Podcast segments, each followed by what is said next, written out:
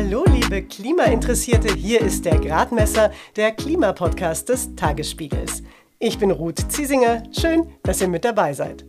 In dieser Folge schauen wir darauf, was normale Bürger und Wissenschaftlerinnen empfehlen, was nach der Bundestagswahl dringend für den Klimaschutz getan werden sollte.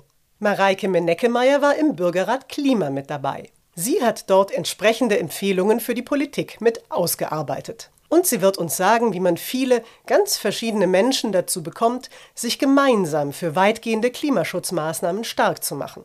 Meine Kollegin Susanne Ehlerding wiederum berichtet uns, was für Maßnahmen Energie-, Verkehrs- und weitere Experten der neuen Bundesregierung nachdrücklich ans Herz legen.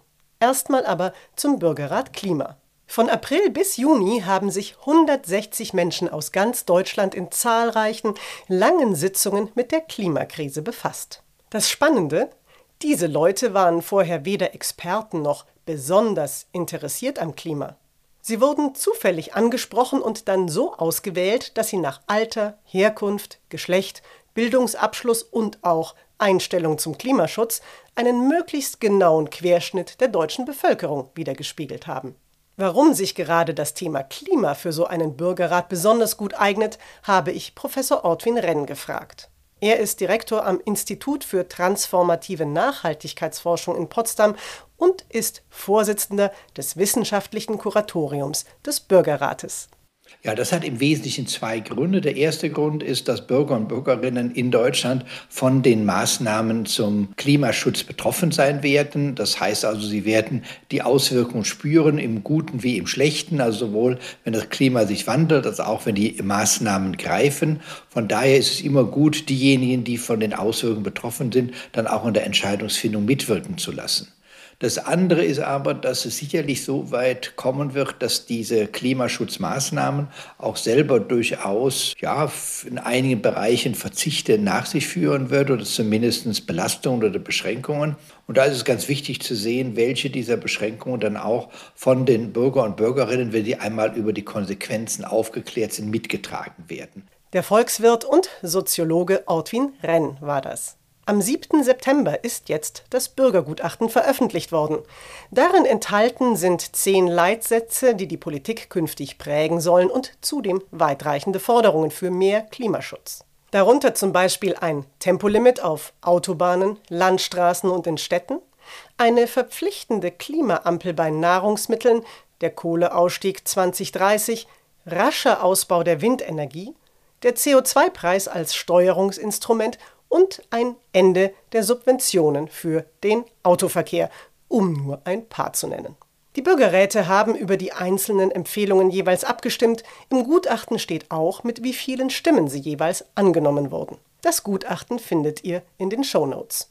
Der erste der zehn Leitsätze lautet übrigens, das 1,5 Grad Ziel hat oberste Priorität. Weil das gleich noch im Interview eine Rolle spielt, sagt mein Kollege Sinan Retschberg kurz, was es genau bedeutet.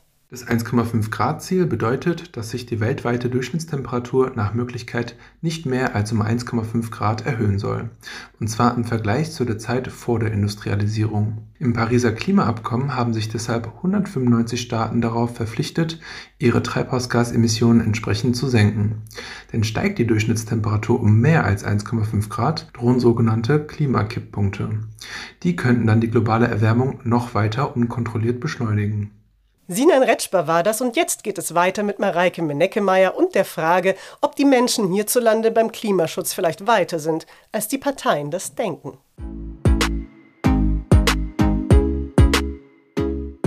Mareike Meneckemeyer wohnt auf dem Land in der Nähe von Nürnberg. Sie ist 37 Jahre alt, Hotelfachfrau und Mutter von zwei sehr kleinen Kindern. Mareike Meneckemeyer und ich haben über Teams miteinander gesprochen. Sie sind ja zufällig für den Bürgerrat Klima ausgewählt und eingeladen worden, dabei mitzumachen. Warum haben Sie Ja gesagt? Was haben Sie sich davon versprochen?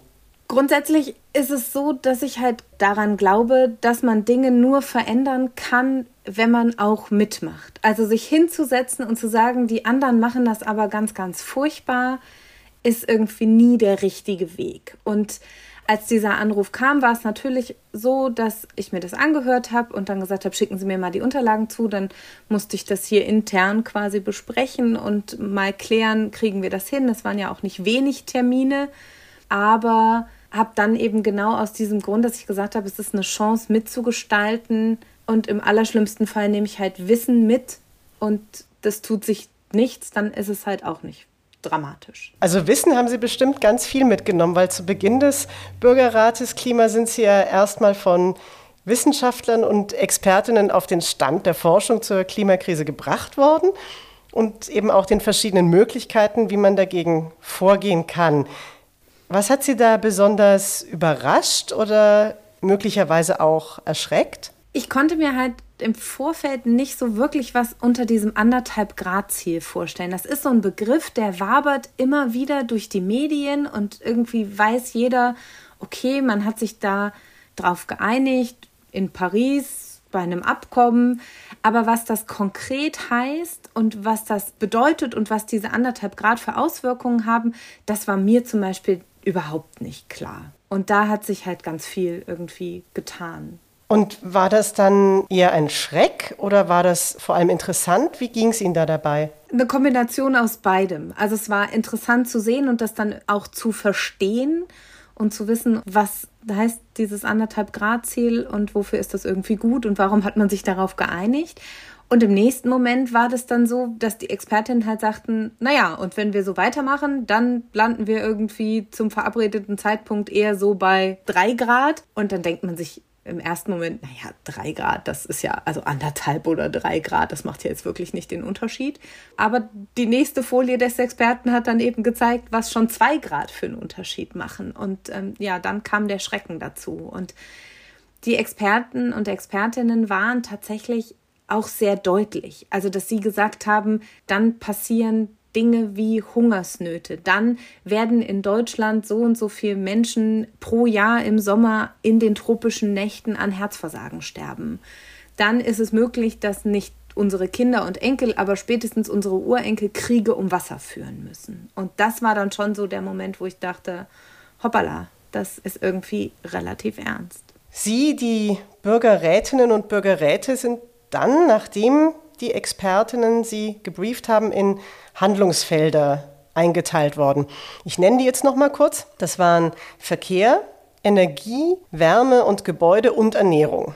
Und da mussten oder durften Sie dann in kleineren Gruppen Ihre Empfehlungen ausarbeiten. Und ich frage mich, haben Sie untereinander sehr gestritten? Auf jeden Fall. Also ja, klar, es, ist, ähm, es war ein Prozess und da prallen dann natürlich irgendwie auch unterschiedliche Vorstellungen, unterschiedliche Wünsche und unterschiedliche Prioritäten vor allem eben aufeinander. Wir hatten einen Landwirt dabei bei uns im Handlungsfeld Ernährung.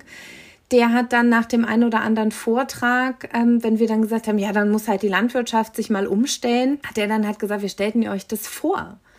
Für alle anderen war das ganz abstrakt und für denjenigen, den es aber konkret direkt betrifft, war das was, was so nicht umsetzbar war in seiner Vorstellung. Und na klar, dann streitet man und diskutiert und nimmt Argumente an und blickt aber eben auch über seinen Tellerrand hinaus. Und das ist unglaublich wichtig gewesen und das war auch für diesen Prozess ganz wichtig, dass da eben Menschen waren mit unterschiedlichem Hintergrund. Also Menschen vom Land, die sagen, das Auto ist für mich essentiell, aber auch Leute in der Stadt, die sagen, ich wohne zur Miete, was soll ich denn daran ändern? Also ne, da sind eben unterschiedliche Interessen einfach aufeinandergeprallt und ja, es war dann auch das eine oder andere Mal heftig.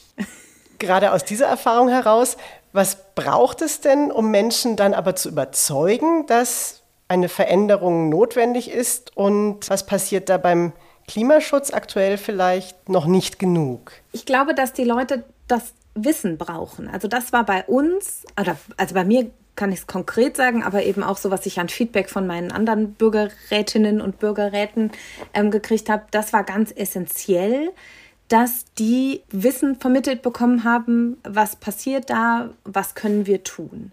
Und ich glaube, dass das was ist, was eben viel breiter in die Bevölkerung getragen werden muss. Da sind Klimaschutz und Klimawandel noch zu abstrakt für den Einzelnen. Und das, was im Prinzip dann auch von den Medien ja weitergegeben wird, sind dann immer die Extrembeispiele. Also da stellt sich dann jemand hin und sagt, wir müssen den Dieselmotor ver verbieten. Und der Bürger am Ende kriegt halt mit, ich muss mein Auto wegschmeißen. Und ich kann mir kein neues Auto leisten. Und dass da aber eine Vielzahl von Schritten und Graunuancen zwischen ist, das muss irgendwie kommuniziert werden. Sie haben es gerade angesprochen, es gibt ja wirklich viele Empfehlungen, die der Bürgerrat ausgesprochen hat. Welche sind Ihnen denn besonders wichtig? Also tatsächlich finde ich die Leitsätze noch viel wichtiger als die Empfehlungen. Also dass das 1,5 Grad Ziel eben in Zukunft oberste Priorität hat und politische Entscheidungen und wirtschaftliche und Einzelinteressen dahinter eben zurückstehen müssen. Es kann halt nicht sein, dass irgendeine Branche Arbeitsplätze ruft und dann werden alle guten Vorsätze über den Haufen geworfen ansonsten würde ich halt sagen, so dieses Thema Verteilung auf viele Schultern. Also, dass eben zum Beispiel die Kommunen verpflichtet sind, mit gutem Beispiel voranzugehen, sowohl bei Klimaschutzprogrammen als auch bei ihren Gebäuden, dass die Industrie mit einbezogen wird, zum Beispiel beim Thema Elektrogeräte, dass die länger halten müssen. Und ansonsten ist tatsächlich für mich so dieses Thema ÖPNV-Ausbau, bezahlbare Preise bei ÖPNV und Bahn und bei der Ernährung ganz klar das Thema Informationspflicht. Also ich muss sehen, was ich da kaufe und mir muss es so einfach wie möglich gemacht werden, klimafreundlich zu kaufen. Also es kann nicht sein, dass ich das klimafreundliche Produkt suchen muss, sondern eigentlich muss es genau umgekehrt sein. Ich komme trotzdem nochmal, auch wenn Sie sagen, Ihnen sind fast die Leitsätze noch wichtiger, ich komme trotzdem nochmal auf die Empfehlungen zurück. Na klar. Das sind sehr, sehr viele. Und einige wollte ich jetzt mal kurz rausgreifen, die sind nämlich recht weitgehend. Also man fordert zum Beispiel eine Photovoltaikpflicht für Dächer, Zwei Prozent der Landesfläche sollen für Wind- bzw. Solarenergie zur Verfügung stehen. Ein Tempolimit wird empfohlen. Kohleausstieg soll auf 2030 vorgezogen werden. Massentierhaltung soll eingeschränkt werden. Das Fliegen soll eingeschränkt werden.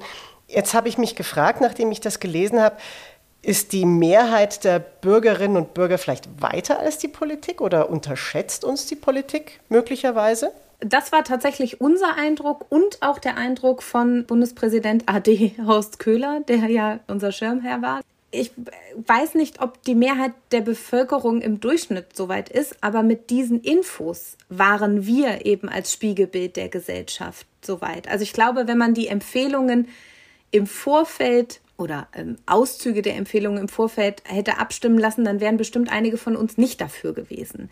Und deshalb ist es so wichtig, dass die Leute informiert sind und wissen, worum es geht. Aber grundsätzlich glaube ich, dass die Menschen in Deutschland bereit sind zur Veränderung, wenn sie wissen, worum es geht und wenn sie nicht das Gefühl haben, dass sie die Einzigen sind, die die Abstriche machen. Also das ist so ein, so ein Eindruck, den wir auch ganz häufig diskutiert haben, dass man gesagt hat, okay, einige Empfehlungen oder viele Empfehlungen gehen irgendwie auch in Richtung der privaten Haushalte. Es ist wichtig, dass eben auch, wie gesagt, die Industrie, die Kommunen, die Deutsche Bahn, wie auch immer, da eben auch mit in, in Verantwortung gezogen werden und es eben gerecht verteilt ist. Wie war es denn? Sie hatten ja auch Besuch von Klimapolitikern und Klimapolitikerinnen der verschiedenen Parteien. Hatten Sie den Eindruck, man lässt sich auf eine Debatte mit ihnen ein? Mein ganz persönlicher Eindruck war eher, dass es schon in die Richtung Wahlkampf ging. Also es war viel Fingerzeig und viel, ja, und in unserem Parteiprogramm kann man ja lesen, das. Und tatsächlich, der Kollege von der FDP ist so ein bisschen rausgestochen ähm, auf die Frage, was denn mit unseren Empfehlungen passiert. Ähm, hat der gesagt, also er könnte uns da keine Versprechungen machen. Die FDP hätte einen klaren inhaltlichen Kompass mit genauen eigenen Vorstellungen, was die Klimapolitik angeht. Also da könnte er jetzt nicht versprechen, dass irgendwie besonders viel oder besonders wenig von unseren Empfehlungen Einzug findet. Das war dann bei mir tatsächlich so das Bild von dem Kind, was aus dem Kindergarten kommt und sagt, Mama, guck mal, ich habe hier ein tolles Bild gemalt in zwölf Sitzungen. Und die Mama sagt, das ist aber schön und legt es in die Schublade. Also von daher war es ein bisschen, war es ein bisschen schwierig. Bei den anderen hatte ich so den Eindruck, dass sie ähm, das sagen, was wir, was wir hören wollen. Da ist dann die Frage, was besser ist. Aber es war jetzt nicht so, dass ich den Eindruck hatte, dass die also so richtig den Elan dazu hatten. Auch da vielleicht tatsächlich auch dem einen oder anderen Politiker. Ich meine, das waren ja ähm, jetzt auch nicht nur ähm, PolitikerInnen, die in irgendwelchen speziellen Gremien sitzen, vielleicht dann das ein oder andere an Wissen gefehlt hat. Aber für mich ist halt einfach klar, dass es nicht darum geht, wer am, im September die Wahl gewinnt, ob wir dann mehr oder weniger Klimaschutz machen, sondern derjenige, der an die Macht kommt, wie das so schön heißt, also der, der in die Regierungsverantwortung kommt, ist der richtige Begriff, der hat halt Klimaschutz zu machen und zwar schnell und möglichst effektiv und ohne dabei Menschen zurückzulassen. Und da ist es egal, ob einem das in den politischen, inhaltlichen Kompass passt. Und wie geht es Ihnen dann jetzt, wenn Sie so die Diskussion über Klimaschutz im Wahlkampf mitverfolgen? Ganz subjektiv habe ich immer den Eindruck, dass derjenige, der sagt, ja, passt mal auf, wir müssen was machen und es wird unangenehm, aber für alle. Und wir versuchen da das Beste draus zu machen, damit irgendwie denen, denen es nicht so gut geht, es nicht noch schlechter geht. Aber ja, es wird allen wehtun. Aber es wird viel bringen, in den Umfragen eher abgestraft werden. Und diejenigen, die sagen, ja, ja, wir müssen schon was tun, aber keine Angst, dir persönlich wird es nicht wehtun. Und äh, natürlich kannst du weiterhin von Frankfurt nach Berlin fliegen. Und ähm, das mache ich ja auch. Nicht ich persönlich, sondern derjenige, der das sagt. Deren Werte steigen. Und da weiß ich nicht, ob die Bundestagswahl nicht zum falschen Zeitpunkt kommt, weil eben suggeriert wird, dass wir eine Wahl hätten, ob wir Klimaschutz machen oder nicht also die eine Partei ja, die andere Partei nein oder ein bisschen weniger oder ein bisschen mehr, wie auch immer. Aber es stimmt eben so nicht, sondern wir müssen in jedem Fall Klimaschutz machen. Was hat sich denn für Sie jetzt auch geändert nach Ihrer Teilnahme am Bürgerrat? Debattieren Sie jetzt auch anders, zum Beispiel mit der Familie oder mit Freunden? Ich hätte jetzt fast gesagt, leider ja. Also leider sagt wahrscheinlich meine Familie und mein Freundeskreis ja, auf jeden Fall hat sich da was geändert und ich versuche halt das, was ich an Wissen aufgenommen habe, in mein Umfeld zu tragen und vielleicht auf das eine oder andere eben auch so ein bisschen hinzustupsen. Das wird mal besser und mal schlechter aufgenommen. Mhm. Also, wenn Freunde erzählen, dass sie die nächste Kreuzfahrt gebucht haben, dann sagt man halt nicht, was, eine Kreuzfahrt? Seid ihr denn verrückt? Ist euch klar, dass ein Kreuzfahrtschiff so viel verbraucht wie weiß ich nicht, 1000 Dieselfahrzeuge in einem Jahr. Das sagt man halt nicht. Also, weil dafür, man, niemand wird gerne für sowas kritisiert. Und das ist eine ganz heikle Geschichte, dann zu sagen, also so ein bisschen das Wissen weiterzutragen, vielleicht auch mal zum Nachdenken anzuregen, ohne ähm, zu kritisieren und Freundschaften äh, dabei zu gefährden. Aber in unserem Familienalltag hat sich ganz viel geändert. Es gibt ganz viele Dinge, über die ich nachdenke, wo ich halt sage, hm, das ist vielleicht eine Stellschraube, an der kann ich ein bisschen drehen, ohne dass es mir zu viel wird oder auch meiner Familie zu viel wird, weil ja eben zum Beispiel mein Mann eben auch andere Ansichten, also was heißt andere Ansichten, aber auch, auch andere Präferenzen vielleicht dann hat. Aber Sie haben jetzt deswegen keine hitzigen Debatten mit Ihrem Mann, weil Sie beim Bürgerrat Klima teilgenommen haben? nee. Aber ich sag mal so, es kam auch bei uns am äh, am Abendbrottisch die Frage, isst du jetzt gar kein Fleisch mehr? Und ich dann gesagt habe, doch schon, aber wenn es eine gute vegetarische Alternative gibt. Haben Sie denn eine ganz persönliche Empfehlung für die Person, die dann Angela Merkel im Kanzleramt nachfolgen wird? Ich würde tatsächlich sagen, den Deutschen mehr zutrauen und ein bisschen mehr in die Bevölkerung hören. Und weil das eben schwierig ist, würde ich halt eben auch so Gremien, Bürgerbeteiligung und Gremien wie den Bürgerrat durchaus auch weiterempfehlen. Das muss gar nicht so weit gehen, dass man sagt, die erarbeiten Empfehlungen und die muss ich dann übernehmen, sondern einfach mal zu sagen, passt mal auf, wir haben hier Vorschläge, sprecht ihr das mal durch als repräsentative Gruppe und sagt mir mal, was ihr davon haltet und gebt vielleicht Verbesserungsvorschläge. Das hat dann auch den Vorteil, dass eben nicht nur die, die furchtbar laut schreien und krakeelen gehört werden, sondern alle. Absolut, ja. Also, weil das ist natürlich eine Sache, also wenn ich danach gehe, was ich manchmal so unter, weiß ich nicht, Beiträgen der Tagesschau oder so lese, dann denke ich mir immer, oh Gott, Deutschland ist verloren. Oh, beziehungsweise, okay, Deutschland ist vielleicht ganz anders, als ich mir das vorstelle. Aber das ist eben genau das. Es gibt halt Leute, die laut schreien und es gibt Leute, die die einfach davon ausgehen, dass die Vernunft siegt und deshalb vielleicht nicht so laut schreien, obwohl sie es sollten.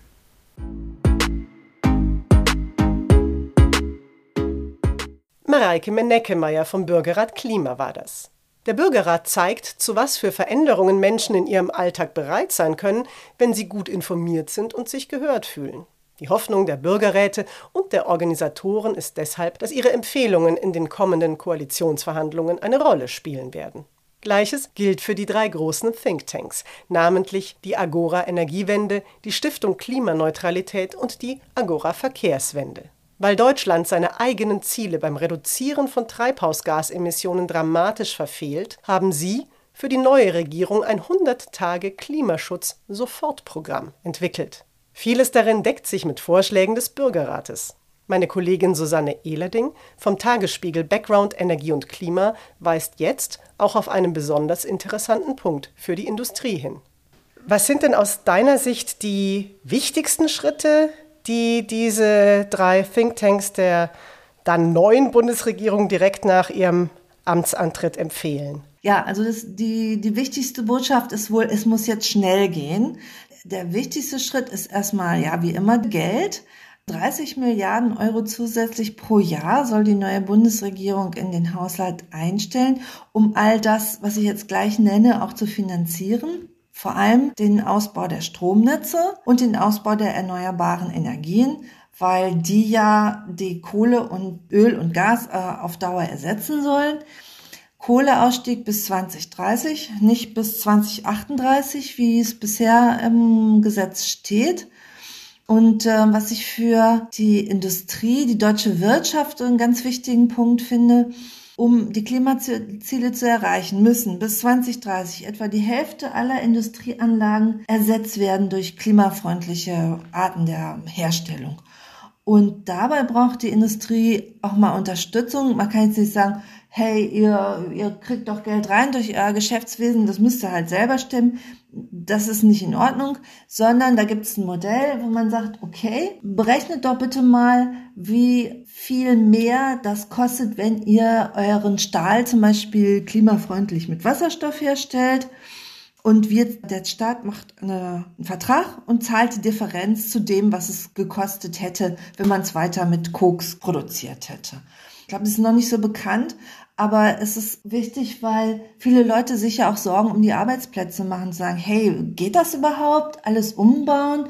Diese sogenannten Klimaschutzverträge sollen auch der Wirtschaft eben auf den Weg helfen. Und dafür muss halt auch Geld da sein, eingestellt werden. Und das bekommt man zum Teil dann auch durch einen höheren CO2-Preis. Was würdest du denn sagen? Im Blick darauf, was die Parteien jetzt in ihren Wahlprogrammen stehen haben und auch sagen im Wahlkampf, mit wem ist denn so ein Programm am realistischsten umzusetzen? Wenn ich jetzt antworte mit den Grünen, also ich will ja jetzt keine Wahlwerbung machen, aber es ist tatsächlich so, dass die Grünen viele dieser Punkte auch selbst im Wahlprogramm schon aufgenommen haben und oder viele Jahre auch diese Forderungen gestellt haben, die jetzt nochmal gebündelt vor der Bundestagswahl auf diese Art und Weise publik gemacht werden. Ne? Die SPD hat eine sehr kluge Kommunikationsstrategie jetzt im Wahlkampf. Die konzentriert sich auf eine zentrale Botschaft, die ich auch richtig finde. Mm, Scholz sagt immer wieder, wir müssen jetzt mal rausfinden, wie viel Strom brauchen wir denn im Jahr 2045, wenn wir bis dahin klimaneutral sein wollen und äh, die fossilen Brennstoffe durch Erneuerbare ersetzen wollen. Wie viel Strom brauchen wir denn da aus erneuerbaren Energien? Das will er also nach der Wahl schnell feststellen und dann die Erneuerbaren entsprechend schnell ausbauen. Das ist so eine gute, klare Botschaft, die jeder verstehen kann und wo ich mir auch denke, dahinter kann er jetzt nicht mehr zurück. Und die CDU hat eine ganz andere zentrale Botschaft, die lautet Innovation und Bürokratieabbau. Deutschland soll Industrieland bleiben. Und da hört man schon so ein bisschen den Zweifel, können wir das überhaupt? Wird Deutschland Industrieland bleiben, wenn wir alles anders machen wollen, vieles anders machen wollen? Da kann man sagen, okay, da ist auch Platz für Neues, aber es ist vielleicht dann auch ein bisschen eine verhaltene Art und Weise, damit umzugehen. Und wenn die CDU Innovationen betont, würde ich sagen, hey, für die äh, Energiewende haben wir schon alle Innovationen, die wir brauchen. Sonnenstrom und Windstrom, das sind die beiden zentralen Pfeiler.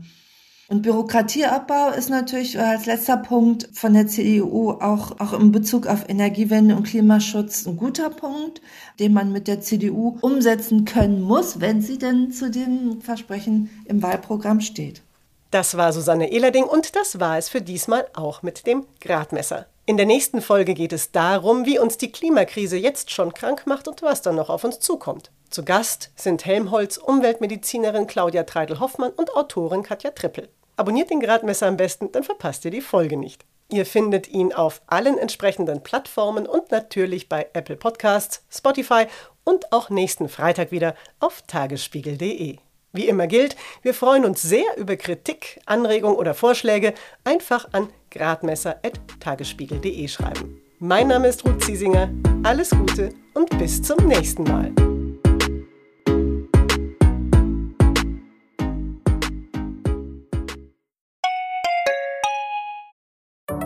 Hallo, ich bin Anke Mürre, stellvertretende Chefredakteurin beim Tagesspiegel. Vielen Dank, dass ihr unseren Podcast hört. Wenn er euch gefällt, dann probiert doch auch mal unsere digitale Zeitung aus. Als E-Paper oder Digitalabo auf tagesspiegel.de. Hier bekommt ihr täglich einen guten und verlässlichen Überblick über alles, was für euch wichtig ist.